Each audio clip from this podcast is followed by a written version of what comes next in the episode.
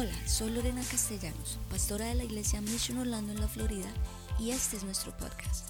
Esperamos que a través de esta palabra seas motivado, inspirado y que conozcas más a Jesús. Este es el mensaje de hoy. Y hoy vamos a estar hablando acerca de sé la persona correcta.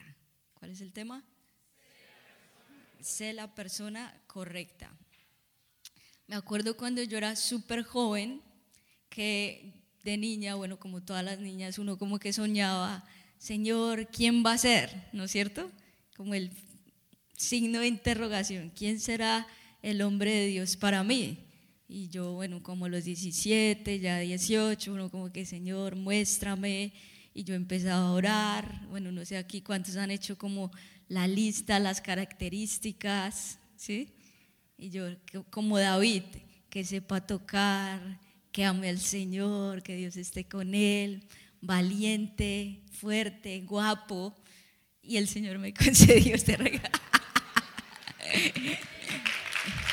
Gracias a Dios.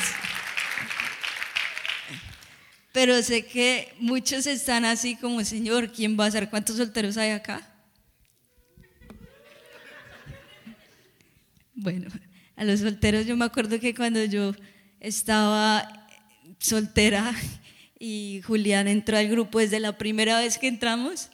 Entró al grupo, nos hicieron bullying todo el tiempo. ¡Wow! Los dos. Mi hermana mayor, preciso, estaba en el grupo de ella. Entonces, Julián, dale unas palabras a Lorena. La primera vez que nos veíamos. Primero, y uno así, awkward. Como que, pero es muy chistoso porque uno de soltero tiene como eso. Señor, ¿quién va a ser? Pero a la misma vez yo me estaba preparando para la persona. Entonces yo decía, bueno, si yo quiero que sea una persona que ame a Dios, si yo quiero que sea una persona que ame la adoración, si yo quiero que sea una persona que tenga buenos hábitos alimenticios, todo, pues yo tengo que ser esa persona, porque no puedo esperar tener algo que yo no soy. Entonces yo también me empecé a preparar de eso y poco a poco Dios como que concedió los deseos del corazón. Me dio mucha risa porque hace un tiempo, como que una persona que vino como una reunión de interés antes de abrir la iglesia, vino y nos dijo, no, es que quiero hablar con ustedes. Entonces, bueno, fuimos a salir y tomamos un café y él no es cristiano. Entonces, solamente como que fue una reunión y ya y entonces, no, es que estoy muy triste porque mi novia me dejó. nosotros, wow, bueno, ¿qué, ¿qué, pasó? Y él dijo, no, pues la verdad es que yo fui infiel. Y nosotros, mm, no, pero es que fue mi culpa. Fue mi culpa porque yo no la traje a la iglesia. Es que si yo la hubiera traído a la iglesia, ustedes le hubieran enseñado del perdón. y nosotros ahí, ¿qué? Entonces hay una gente que es muy chistosa porque dice, no, que lo cambien a él, que le enseñen a perdonarme y yo sigo siendo infiel y yo sigo haciendo todo lo que yo quiero. Entonces es como que, Señor, ¿qué tipo de persona quiero ser yo y qué tipo de persona quiero tener?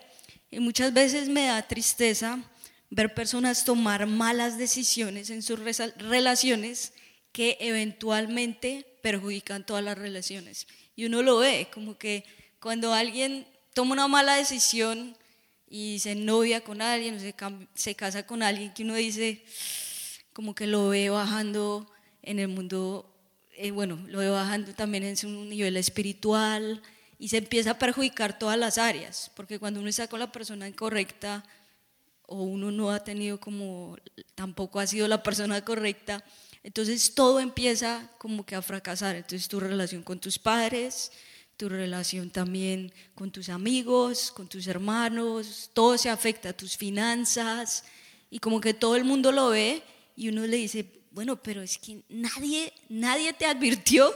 ¿Será que todo el mundo lo vio, pero será que nadie te dijo? Era muy obvio. Y la persona que dice, no, es que me enamoré y él es. También es tipo de persona que es el hipócrita, ¿no? ¿Cuál es el hipócrita? El que dice, bueno, ¿tú por qué estás así, tratando así a mi hermana? ¿Por qué estás jugando con ella? Pero él está haciendo lo mismo, ¿no es cierto? ¿Tú qué harías si tú tal vez vieras a que esa persona o ese joven está jugando con tu hermana y al otro día está jugando con otra persona y al otro día con otro. Me imagino que muchos de ustedes que, pero ¿por qué? Y, quieren pelear con la persona, pero tal vez tú estás haciendo lo mismo, ¿no es cierto? Entonces es el tipo de persona que es hipócrita. Hay otras personas también, más que todo, mujeres que se pueden sentir como un objeto, usadas, como que ah, solo me, me usan porque les gusta mi cuerpo, les gusta cómo me veo, y hay otras mujeres que les gusta ser así, ¿no es cierto? Como hay una canción de Funky, no sé si la han escuchado, ella quiere que la miren, que la miren, quiere llamar la atención, que el combo se dé vuelta cuando ella camine, quiere ser el centro de atracción, si la han escuchado. ¿Cuántas conocen mujeres así? Así, yo soy, no mentira. Eh, pero es muy chistoso porque sí hay muchas. Ayer que salimos con Julián, vimos muchas mujeres con, con esa canción eh, que, representa, que, representaban esa canción. Entonces, hay el mito de la persona correcta. El mito de la persona correcta, ¿qué es? El mito de la persona correcta es que si yo encuentro a esa persona correcta, entonces de un momento a otro, de una manera mágica, ¿no? Todos mis malos hábitos, toda mi adicción a la pornografía, todas esas otras personas con las que yo he jugado, mágicamente todo eso va a cambiar y voy a comenzar una nueva vida con la persona correcta. Con esos, ¿Cuántos han escuchado ese mito? que tengo que si yo encuentro a la persona correcta, wow, ahí ya todo va a cambiar. Y esta, esta serie, este mensaje es para todos aquellos que son solteros, también para los que son casados. ¿Cuántos casados hay acá? También tal vez los que son divorciados, separados, viudos, no importa el tipo, en el nivel de vida que te encuentres, pero es para todos ustedes. Y entonces este mito de la persona correcta es eso. Si yo encuentro a esa persona, entonces ya todo en mi vida va a cambiar. Y prácticamente tú dices, wow, Señor, esta persona es. Y me enamoré. ¿Y saben qué es lo que necesitas para enamorarte? Nada, existir. Para enamorarse es muy fácil. Y hay muchas, en las películas, ¿no? Uno ve como que, wow, toda la hora y media es para que se encuentren. Y se encuentran y se acaba la película. Entonces es como que uno dice, wow, ya si uno se enamora, todo está perfecto. Entonces el enamorarse no requiere mucho esfuerzo porque es como que una atracción y yo siempre escucho a mi hermana Johanna, no sé cuántas la han escuchado, que ella tiene un libro que se llama I Love y bueno, habla mucho como de los sentimientos y ella encuentra su, su historia de amor. Y su historia de amor es que cuando ella fue a Brasil y estuvo en un, como en una convención y vio al que hoy en día es su esposo de lejos y después él, él, la vio a ella y como que, wow, como que ahí hubo la, la, atracción, como amor a primera vista. Entonces uno como que piensa en eso, wow, ¿será que tiene que ser así? Y lo voy a encontrar en una convención, cuando hagamos una convención acá, y en Colombia cuando hacen unas convenciones que van muchas personas de otros países, ahí yo veo a muchas así como que, ojalá que yo sea guía de la delegación de Inglaterra. Si quiero ser guía, mm, no va a pasar, Pero la gente está esperando como que el momento así, wow. Y muchas veces lo tienes ahí a tu lado, ¿no es cierto? Mira el que está a tu lado. Me tocó con este, no mentira. Quieren que venga por allá de Australia y se le siente acá, wow. Entonces mucha gente piensa eso y, y no, muchas veces está acá en la iglesia sirviendo contigo y tú ni siquiera sabes que está ahí. Entonces cuando entras en esa relación y tú dices, wow, nos enamoramos, nos encontramos, súper. Entonces el enamorarse no requiere en sí mucho esfuerzo, pero lo que sí requiere mucho esfuerzo y sacrificio es mantenerse enamorado, mantener el fuego del amor, que es lo que uno ve muchas veces con las parejas casadas, ¿no es cierto? Que el primer año el segundo, hasta los primeros cinco años, wow, súper lindo todo, y ya después ni se aguantan. Yo me acuerdo de mis abuelitos, mis abuelitos dormían en cuartos separados, peleaban muchísimo, pero se amaban. Entonces, eh, era muy chistoso. Y uno como que mira eso y uno dice, wow, ¿será que me va a pasar esto? Pero tú tienes que intencionalmente construir y trabajar en esa relación. Y muchas veces cuando no funciona con esta persona, no, no me funcionó, entonces ¿qué hacemos? Tengo que encontrar a la siguiente persona correcta, porque esta no fue. Entonces voy a, a seguir con mi siguiente relación. Y es muy lindo en la Biblia que la Biblia nos enseña acerca del pacto. Y, les quiero hablar de el pacto versus el contrato. El pacto está desde Génesis 1, prácticamente Jesús y Dios creó el pacto. Cuando Dios creó al hombre, Dios creó Adán, dice que después Él le cortó y de ahí sacó una costilla y de ahí creó a Eva, ¿no es cierto? Entonces siempre ha existido el pacto y el pacto era que se unirían ellas dos personas y así iban a llenar toda la tierra. ¿Qué significa la palabra pacto? La palabra pacto significa cortada. Entonces es de cortada.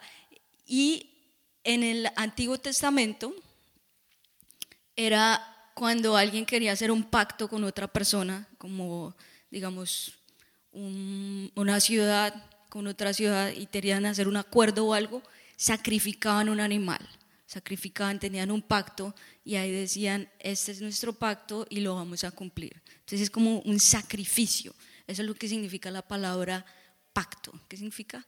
Sacrificio. Entonces que cuando tú entras en un matrimonio, tú entras en un pacto. ¿Y qué significa el pacto? Es que tú dices, voy a ceder mis derechos y voy a asumir mis responsabilidades, voy a ceder mis derechos y asumir mis responsabilidades, porque tú estás dejando muchas veces lo que tú quieres, dejando muchas veces tus deseos, esto todo es para mí, porque cuando uno es soltero uno solo piensa en uno, ¿no? mis cosas, o si estás con tus padres, todo te lo da tu papá y estás en una vida muy cómoda. Pero ahí tú estás cediendo tus derechos y tienes que empezar a asumir ciertas responsabilidades. Ahora el contrato dice, voy a proteger mis derechos y voy a limitar mis responsabilidades, voy a proteger mis derechos. Y es como ese tipo de persona que dice, bueno, tal vez tuve como que una mala experiencia con mis padres, vengo de un hogar divorciado, no me fue bien, entonces eso de casarme no es para mí. Y entonces tiene novia y dice, bueno, pues intentémoslo, vamos a vivir juntos y bueno, si nos va bien, algún día nos vamos a casar.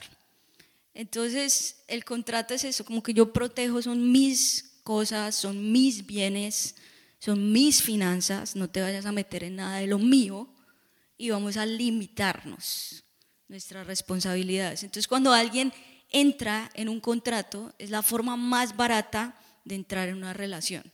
Es entrar con la mentalidad de contrato y no de pacto. Cuando tú entras en una relación y tú dices, bueno, vamos a intentarlo, vamos a ver, vamos a vivir juntos y ahí yo voy a ver si tú eres la persona que yo estoy esperando. Ahí yo voy a ver si tú eres esa mujer que me satisface. Ahí yo voy a ver si tú eres esa o ese hombre que yo estaba esperando y es totalmente lo opuesto en Dios. Eh, yo tuve la oportunidad de, pues, de crecer en un hogar cristiano, en una iglesia que me enseñaron, ayer lo compartí en el encuentro, a guardarme, a esperar. Mi papá me motivó y me dijo, bueno, quiero que hagas un pacto y que esperes hasta los 18 años para tener novio. Y yo, oh, súper. Entonces, y yo pues yo siempre como que le, le hablo y le digo, pa, pero es que mi mamá se casó a los 16. No, pero es que serán otros tiempos. y yo, bueno, pues si tú lo dices, amén. Entonces, bueno, igual esperé a los 18 y yo, bueno, cumplí 18. ¿Quién será? Y nada, 19, nada, 20, nada, 21. Entonces hubiera podido hacer el pacto como hasta los 22. Pero ahí llegó Julián y fue mi primer novio. Julián fue mi primer novio. Ah, qué lindo. Y duramos como varios años, como dos años de amigos y un año de novios y ya después nos casamos.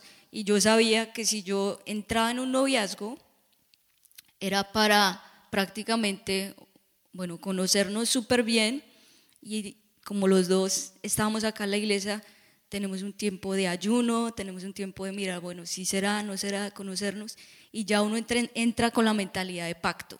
Los dos sabíamos, si entramos, sabemos que es para toda la vida, puede que no sea porque un noviazgo también es para conocerse, pero ya uno sabe, sé que tengo un futuro, sé que tengo una visión y quiero ceder mis derechos, quiero ceder lo que yo sé y unirnos en una misma visión. Y así entramos en esta relación. Y ha sido perfecto, nunca peleamos, nunca... No, cada, cada relación tiene sus desafíos, cada relación tiene sus luchas, ¿no es cierto? Porque los opuestos se atraen. Entonces, siempre vamos a tener luchas, pero los dos somos maduros en Cristo y sabemos que nunca en nosotros están las palabras de divorcio o que si haces esto me, me separo o las amenazas, sino que sabemos que estamos en un pacto, en un pacto con Dios y trabajamos en esto. Y para que el pacto funcione debe haber preparación, debe haber preparación. También cuando tú entras en un matrimonio es una promesa, pues, en, en las buenas, en las malas, en la enfermedad, en la salud, voy a estar contigo. Y es para toda la vida. Pero para llegar a eso me tengo que preparar. Es como cuando alguien dice, bueno, prometo que voy a tener un título universitario. Te felicito, pero para hacer lo que tienes que hacer, prepararte, ¿no es cierto? Tener por lo menos cuatro años en la universidad y llegar y ahí sí obtienes el título. O también prometo salir de deudas. Bueno, ¿qué estás haciendo para eso? Tienes que prepararte, ser muy intencional en tus finanzas, recortes, cómo estoy gastando, cómo estoy ganando, bueno, y, prepararte. Y lo mismo cuando uno entra en un matrimonio, en una relación, uno tiene que prepararse. Y es muy importante también para los solteros y aún los que están casados, cómo me estoy preparando para tener éxito en mi relación. Entonces, mi relación con Dios, ¿cómo está? ¿Cómo estoy en mis hábitos financieros? cómo estoy tratando a mi esposo todos los días. Hay un libro que es muy chévere, que es de los cinco lenguajes del amor. A mí me ayudó muchísimo porque yo soy súper actos de servicio. Entonces Julián ya sabe que yo me siento amada así, más que tal vez que me traiga un regalo o eso. Si está haciendo aseo en la casa, yo digo, wow, este hombre me ama con todo el corazón. y Julián es más, eh, palabras de afirmación. Entonces a mí también me yo no soy muy como de expresar, entonces me toca esforzarme, escribirle en los días especiales, también, wow, lo hiciste muy bien, súper.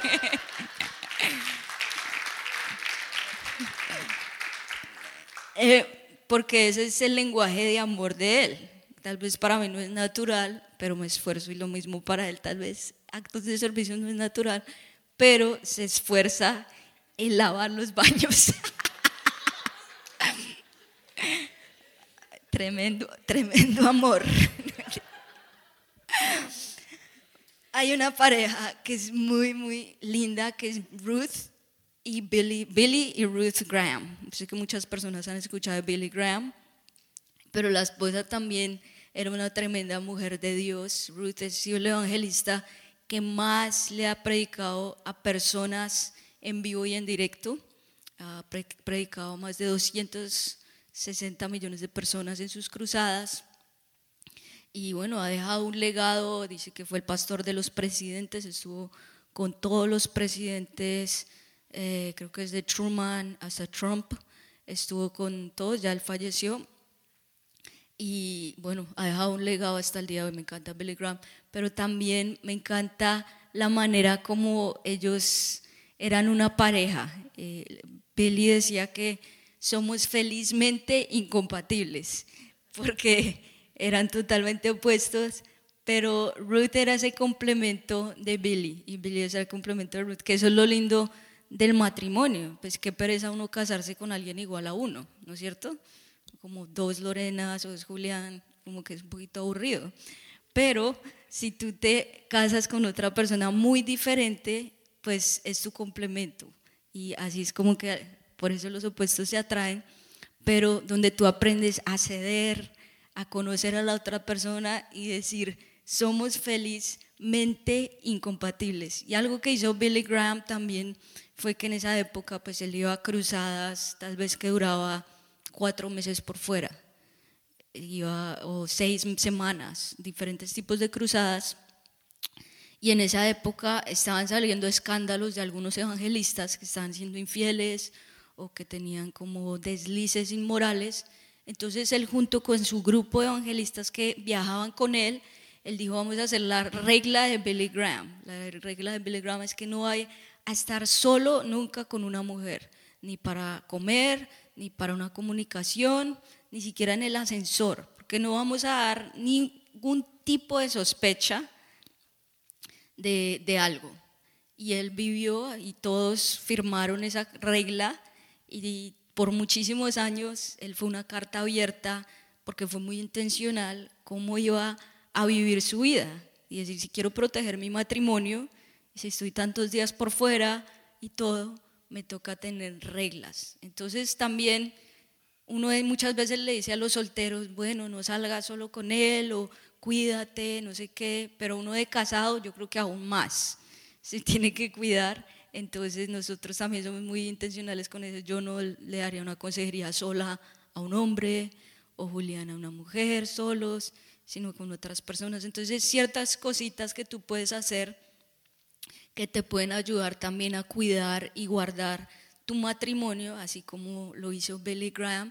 Duraron 63 años juntos, casados, y hasta que Ruth falleció con el Señor en el 2007 pero fueron un gran ejemplo. Entonces Billy dijo, quiero ser la persona correcta, quiero ser la persona correcta para Ruth. Yo leí la biografía de él y él dijo, una de las cosas que me hubiera gustado cambiar es que me hubiera gustado hacer viajes más cortos, no decirle sí a muchas cosas y estar más tiempo con mis hijos cuando estaban más pequeños. Él como que analizaba esas cosas y en su biografía decía eso y con mi esposa.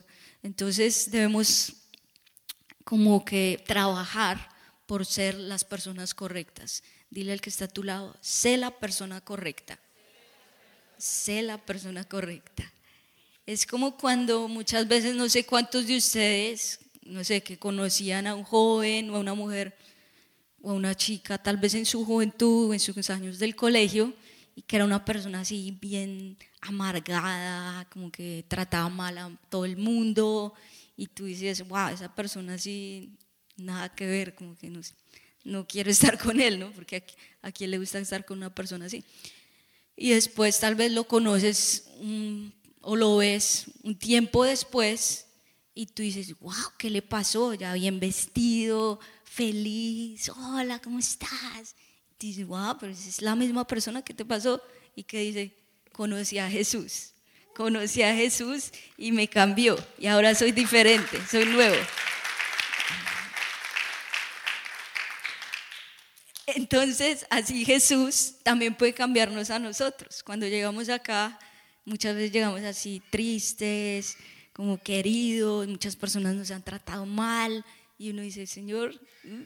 pero acá Jesús te puede transformar. Y yo sé que muchos de nosotros lo hemos visto en muchas personas o aún nosotros somos así, esos testimonios de cómo Dios puede transformarnos. Y, pero asimismo todos los días debemos trabajar por ser el reflejo de Jesús. Entonces tú te debes convertir en la persona que estás buscando.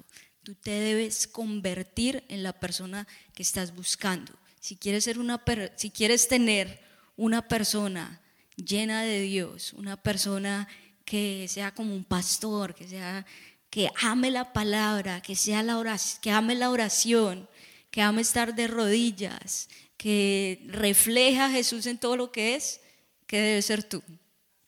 Hacerlo, debe ser esa persona. Y así tú no veas en este momento si ya estás casada dices, bueno, ¿Ahora qué hago? Pues la oración tiene poder, la oración tiene poder, ora, sé tú el ejemplo. Uno muchas veces dice, no, pero es que él es el que tiene que cambiar. Ella es la que tiene que cambiar. Si estás ahí con tu esposo, dile, yo soy la que tengo que cambiar. Yo soy el que tengo, yo soy la que tengo que cambiar.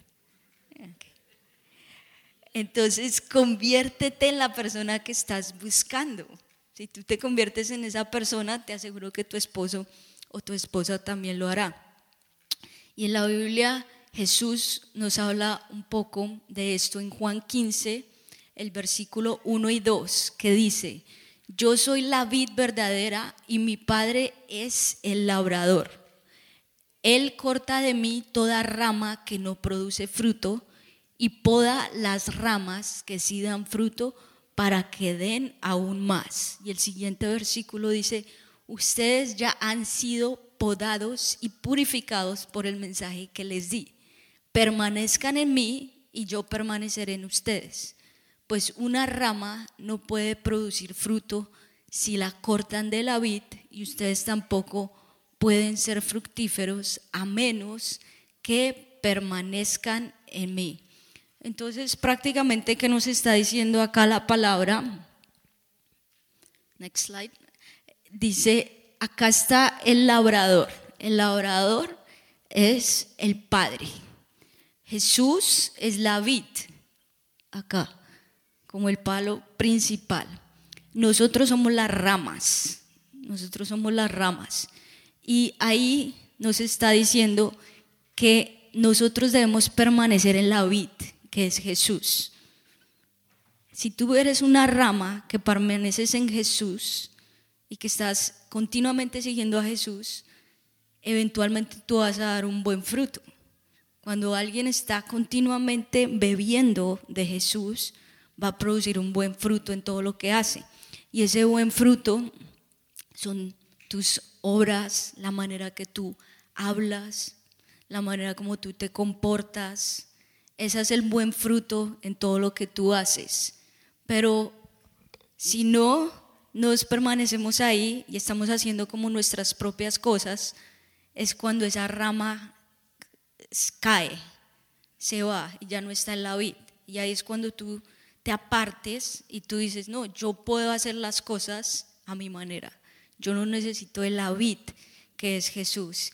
Y es muy lindo ver que el Padre y Jesús son uno, ¿no?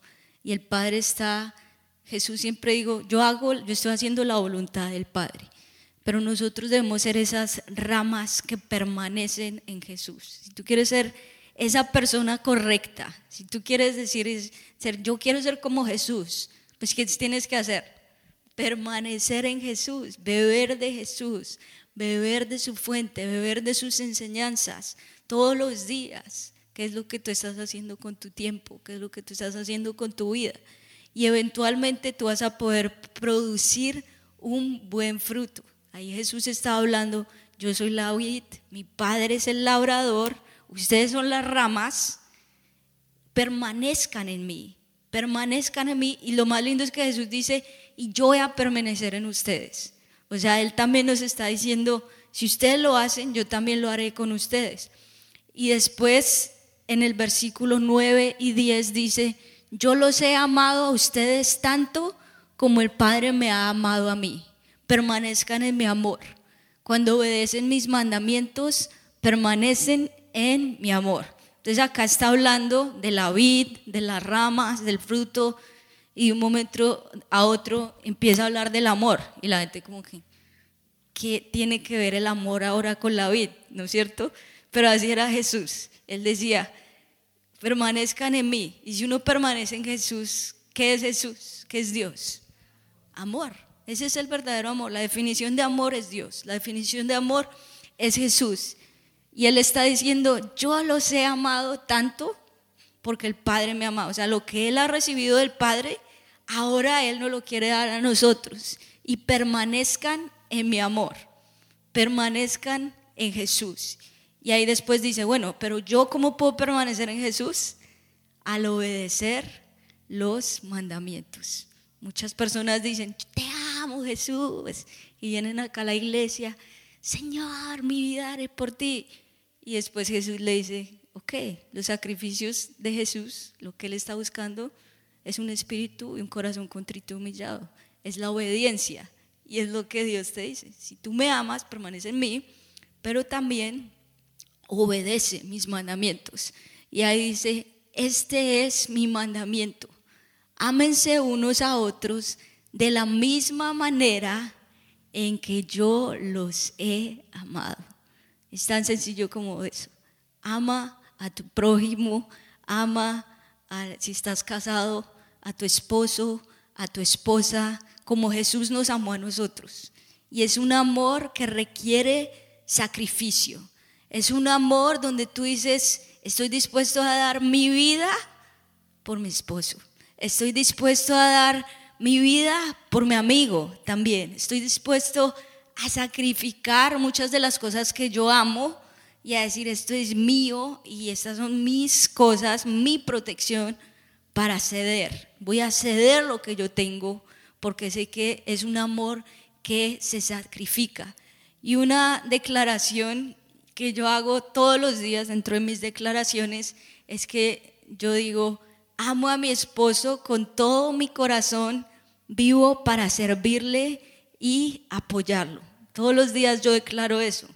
Y mi esposo va un paso más allá y dice, amo a mi esposa con todo mi corazón, daré mi vida para servirle. Entonces ese es el amor genuino. El amor genuino es donde tú estás dispuesto a amar sin condición, amar como Jesús te dio, te amó a ti, a dar tu vida por esa persona. Si estás soltero en este momento, tú dices, Señor, que yo hoy reciba de tu amor, que yo hoy reciba de la vida, que yo hoy pueda decir, como le dice tu palabra, quiero amar a otros de la misma manera que tú me has amado a mí.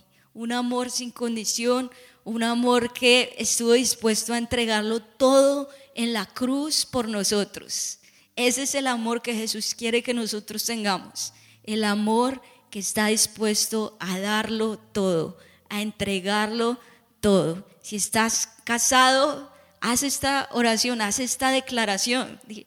Amo a mi esposo, amo a mi esposa, daré mi vida por servirle, daré mi vida por agradarle. Y si estás soltero, amo a Jesús con todo mi corazón y quiero prepararme para esa persona.